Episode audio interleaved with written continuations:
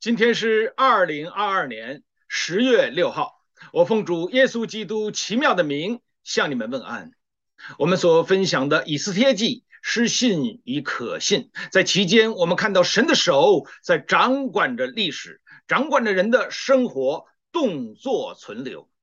以斯帖他初入职场，人脉良好，待遇从优，不贪不恋。在这个十二个月当中，上至他的领导，以及他的同事，还有就是他的下面的婢女，每一个人见到他的时候，都喜悦他。可见在他的身上洋溢出一种其他人没有的品行。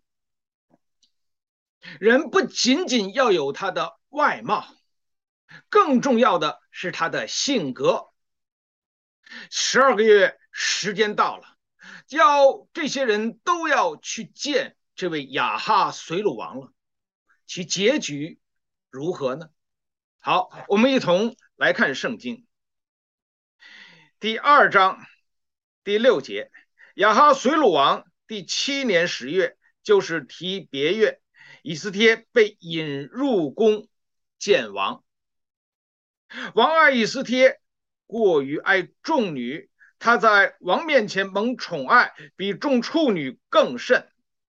王就把王后的冠冕戴在她头上，立她为王后，代替瓦什提。王因以斯帖的缘故，给众首领和臣仆设摆大宴席，又豁免各省的租税，并召王的后裔。大颁赏赐。好，经文我们读到这里。这段的经文，它告诉我们，以斯帖成为王后。今天跟大家继续的分享神的引导安排，成功封后。在这期间，让我们看到以斯帖。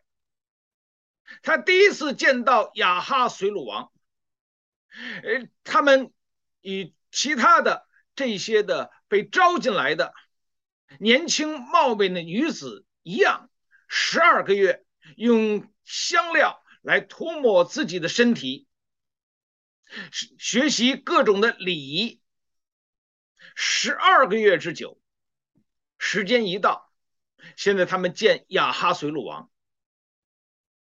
但是亚哈随鲁王一见到以斯帖，你看到吗？他见每一个人，他都要见，因为他们都是被选来的，都是最为出类拔萃的女子。但他每一个人都见，当他见到以斯帖的时候，他立刻就喜爱她，比众处女更多。在以斯帖的身上，他具备着什么？你看到每一个人见到他都喜悦他，但是亚哈随鲁王和其他人不同，因为他的嫔妃无数，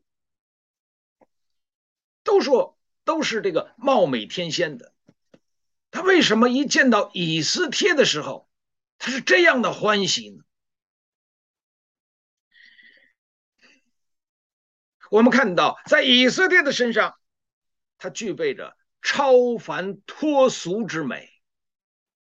没有很多种，有小家碧玉，有大家风范，但是在以斯帖的身上，和这些全然不同。他不是小家碧玉，他也不是国色天香，他是超凡脱俗。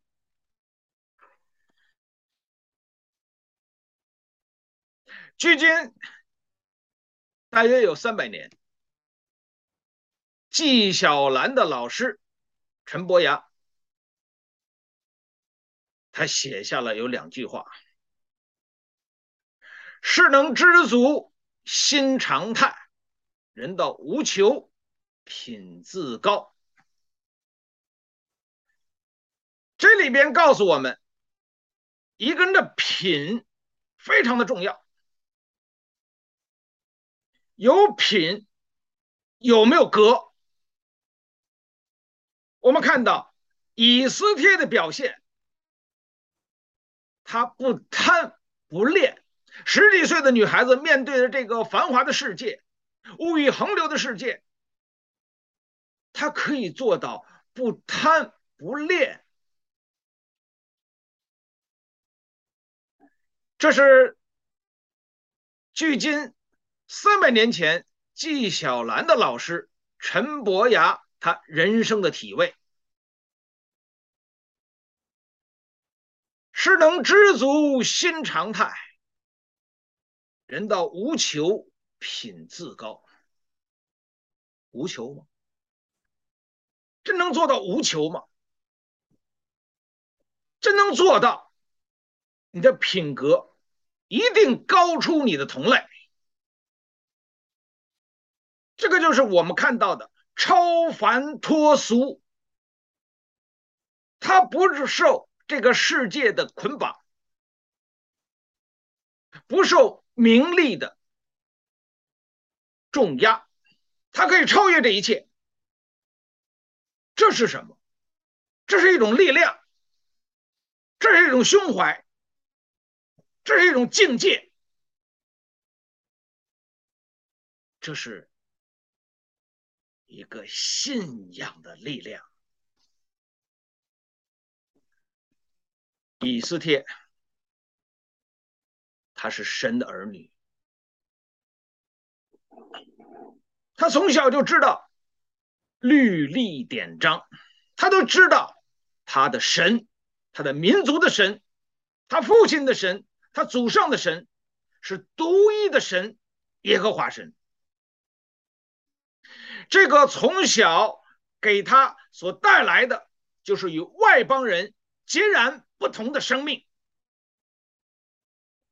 这个不是一个单单的品格的问题，它是生命的不同。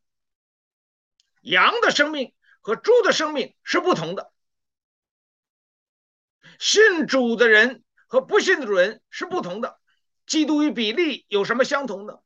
信与不信的有什么可来往呢？在这里告诉我们，这个就是以斯帖。距今一千七百八十八年，诸葛亮他写给他还是孩童时的儿子，有这样两句话：“非淡泊无以明志，非宁静无以致远。”他写这句话的时候是二百三十四年，距今一千七百八十八年。是他将要离世的时刻，看到吗？他是这样的来告诫他的儿子。今天我们常听到有曾国藩的家书，被许多的人拿来看，拿来阅读，尤其是父母。你家你的后代如何的可以出色，如何的可以有成绩，如何可以。可以连绵不绝。你家中的德行如何得以传承？他是让我们看到，在他之前，距今一千七百八十八年，诸葛亮这位鞠躬尽瘁、死而后已的丞相，被每一个。中国人以及世界的华人津津乐道的这样的一个人物，他讲出了这样的话：非淡泊无以明志，非宁静无以致远。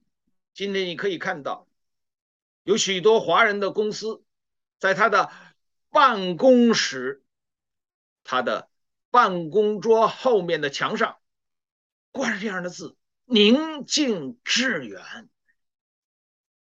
人真的可以在这个世界当中，喧喧闹闹的世界当中，五彩缤纷的世界当中，你可以宁静，你可以淡泊吗？隆中对，我们可以看到这个时期的诸葛亮，他可不是淡泊，他可不是宁静，他在那里指点江山，水主沉浮，开疆拓土。以后他就是戎马一生，在其间有流泪，有欢笑，有失败，有成功，成为一国之相。但是在他年老的时候，在他力气衰竭的时候，将在他将要离开世界的时候，就在这一年，他对他的儿子讲出了这番话。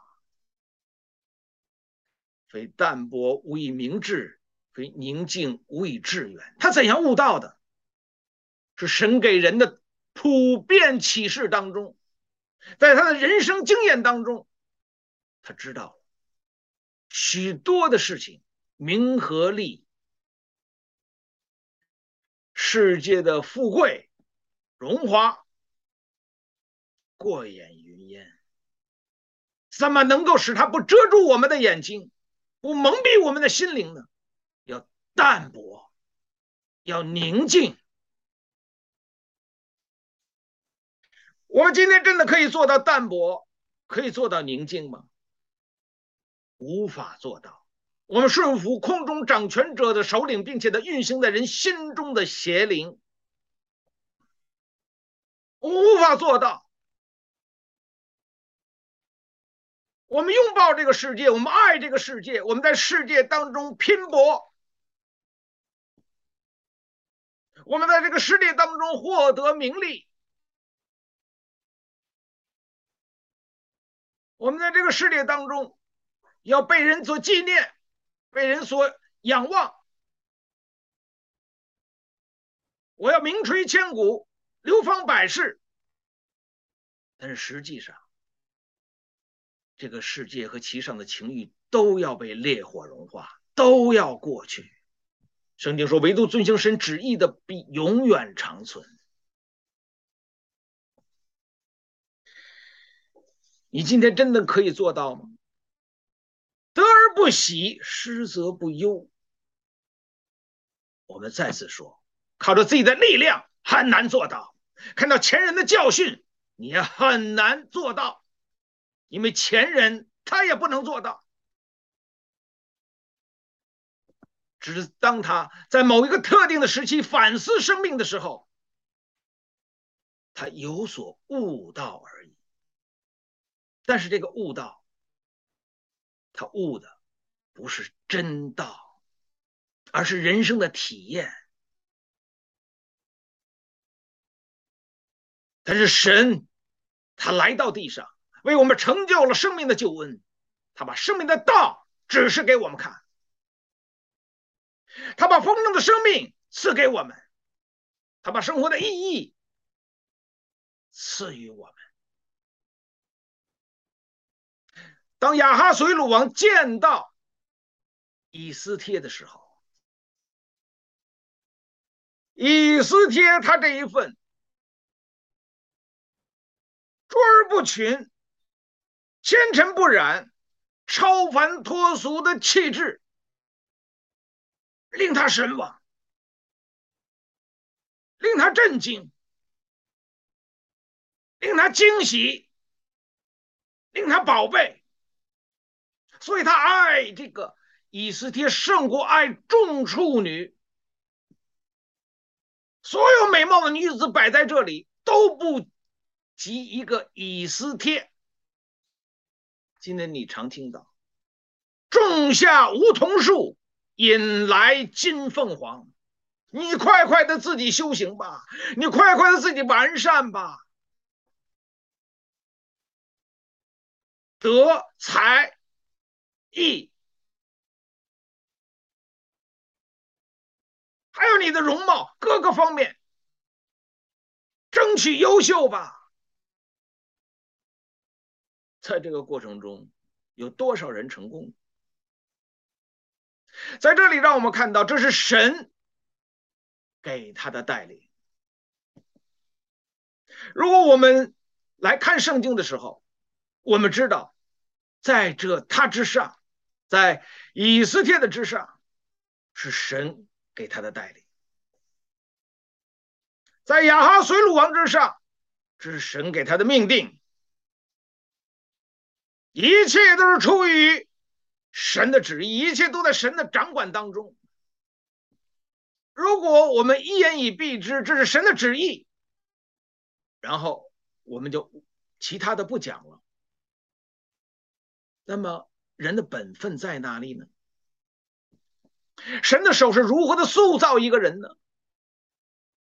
人在神的面前有谦卑，有顺服，有仰望，有信心，有敬拜，他的生命是怎样的成长呢？这是神的工作。在一个人的生命当中，具体的呈现出来。人当尽他的本分，那是这样的人，今天是多是少呢？可见亚哈随鲁王在以斯帖之前就没有见到过，因为他所见到的都是世俗的女子，貌美而已，性格温柔而已。但是这样的一种超凡脱俗，这样的一个卓尔不群、纤尘不染的女子，世间罕见呀！我第一次看到，我第一次得到，我视为宝贵。大家要知道，如果他没有被亚哈随鲁王。认可，他的结局是什么？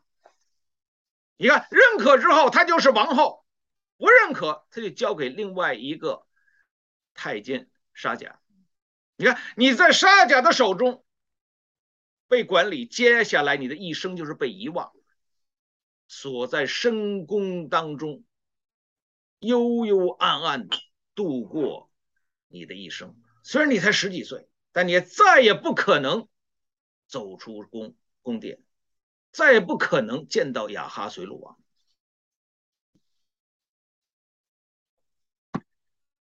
如果你交在这个膝盖的手中，你还有希望，因为这十二个月你在接受训练、培训。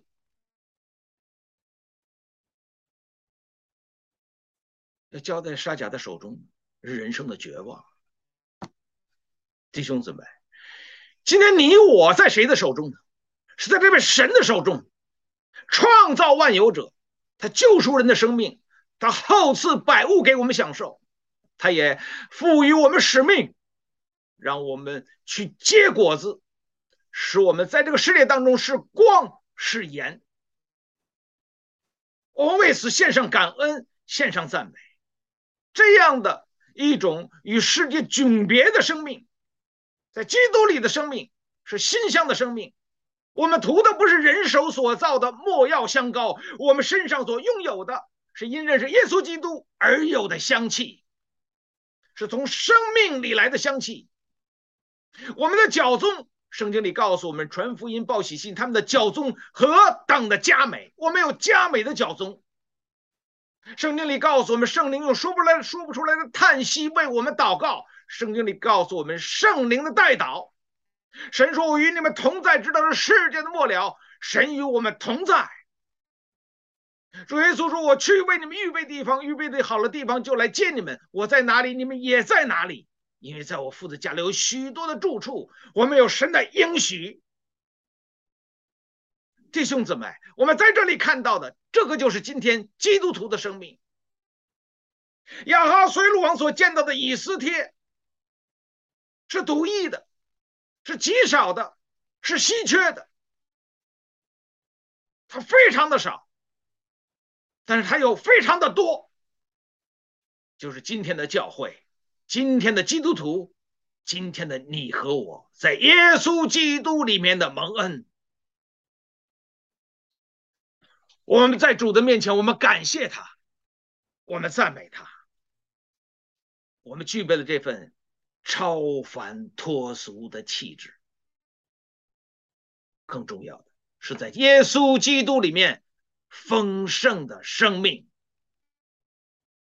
我为此献上感恩的心，圣经里告诉我们，接下来亚哈随鲁王呢，他要给这些大臣大摆宴席，以示庆祝。同时，呢圣经里告诉我们，他也豁免了各省的租税，大颁赏赐。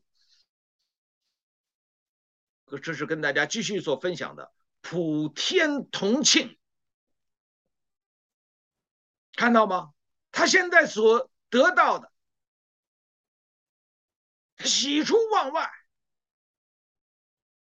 超过他的所求所想。以斯帖太宝贵了。亲手把王后的冠冕戴在以斯帖的头上，使他怎样呢？代替瓦实提。这个不仅是形式上的代替，也是从亚哈随鲁王的心里面代替了。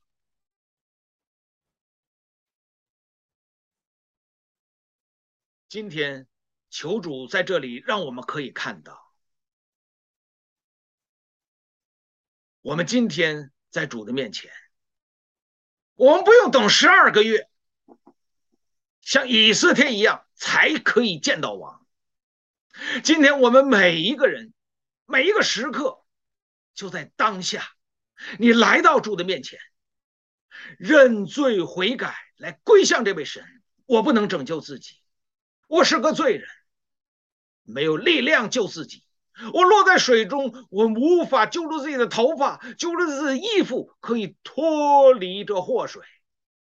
但是唯有你，这位大能的神、全能的主，从高天伸手抓住了我，把我从祸坑当中提了上来。你是救主，你是我生命的主。当你在主的面前这样的祷告的时候，主的宝血洁净你，你就成为神的儿女。神将这神的儿女的冠冕就戴在了我们的头上。我们与神和好，蒙神所喜悦。我为此献上感恩，献上赞美。我们不像今天这个世界的人一样讨好人，我们是讨好神的。你知道今天吗？心理学家会告诉你。有一种人格叫讨好型人格，他与人交往的时候，总是怎么样讨好人的喜悦。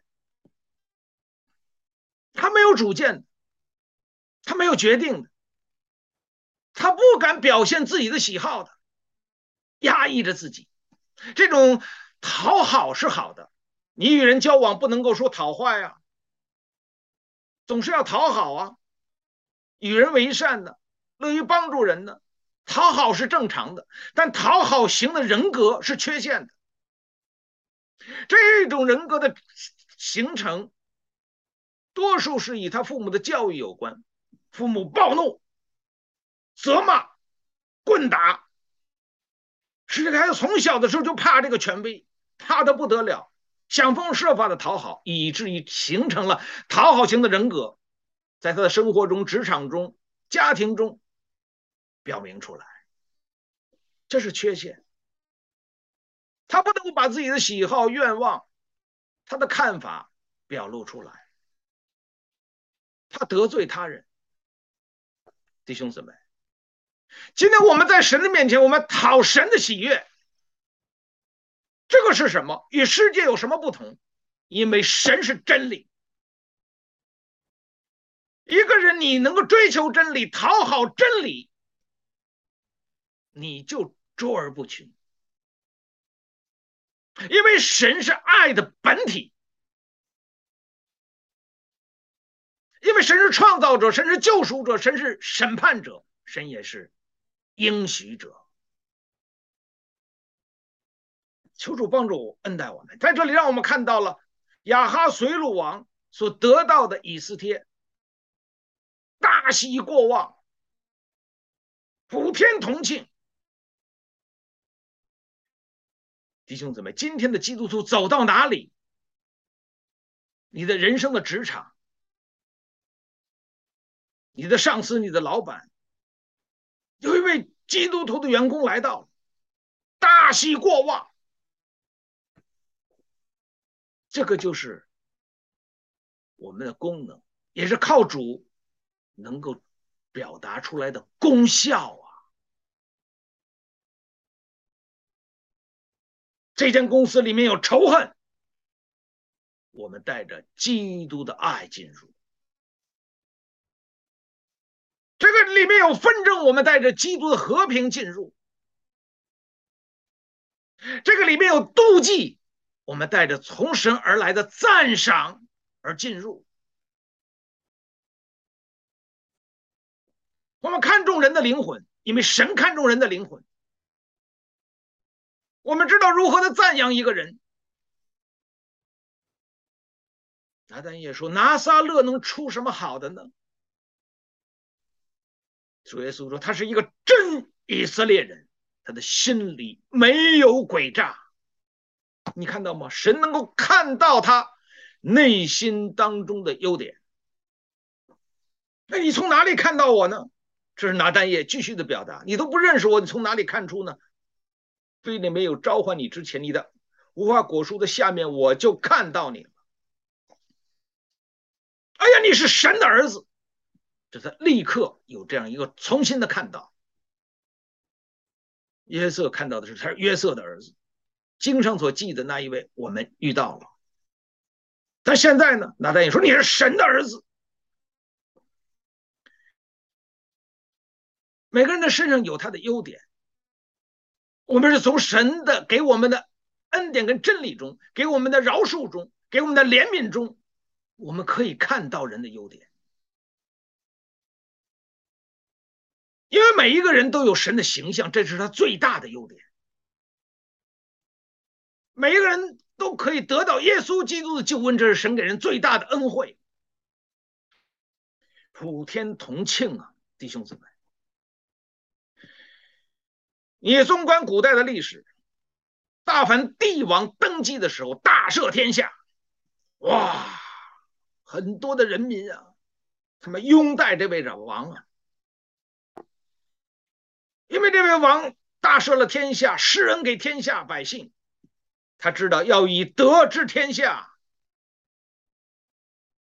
但是呢，要以利得天下。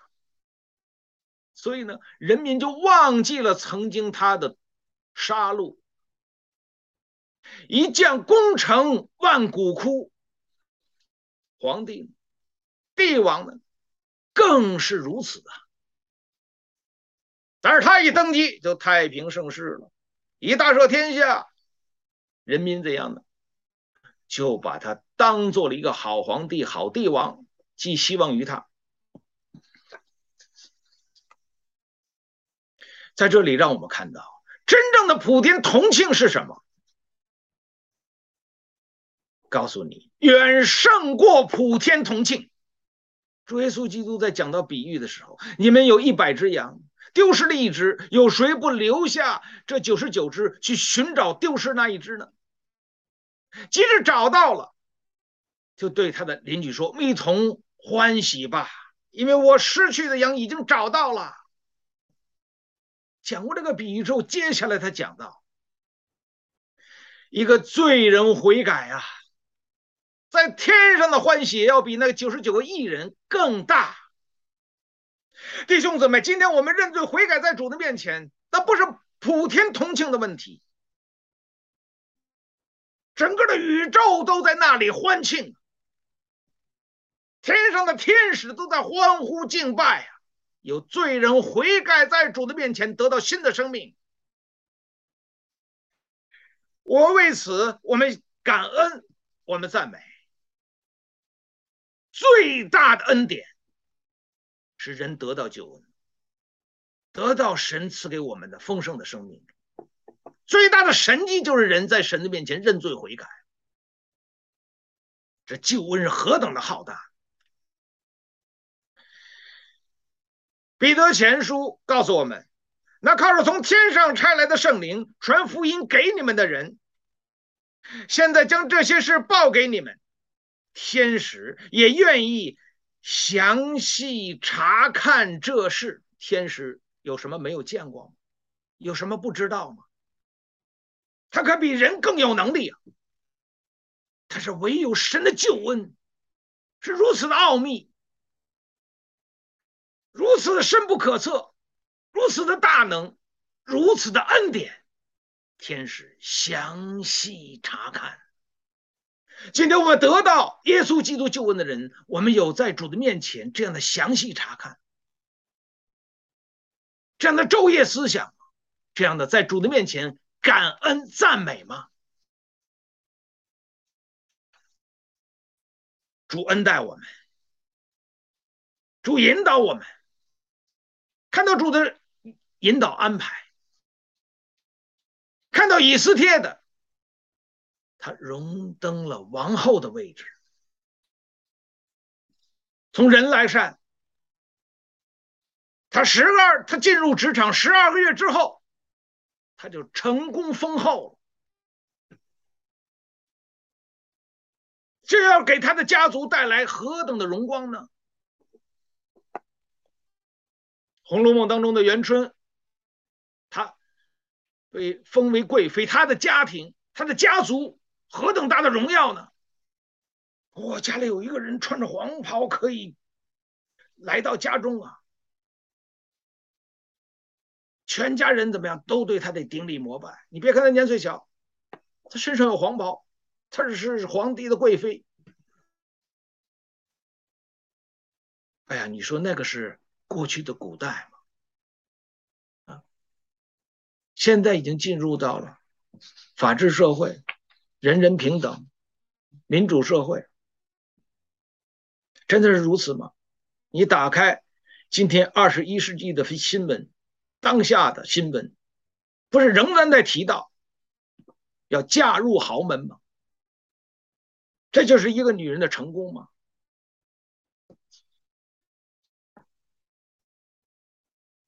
那邓文迪不是也成为许许多多女人学习的榜样吗？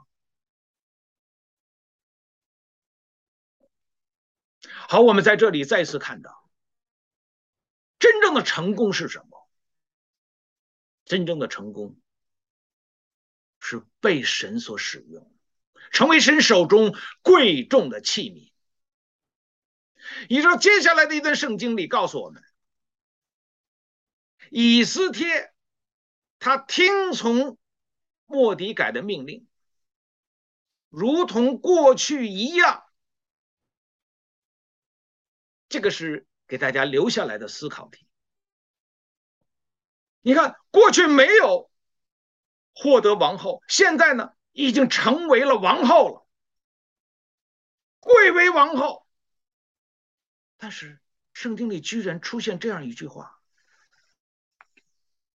他呢，如抚养他的时候一样，这样的遵从莫迪改的命令。这个就很重要啊！他现在能够在他的个人生活当中遵行莫迪改的命令，将来呢，他要被神所使用，他要遵行莫迪改对他所讲的话，拯救整个犹太民族的命运。这个让我们有怎样的思考呢？好，我们今天的分享就到这里，谢谢。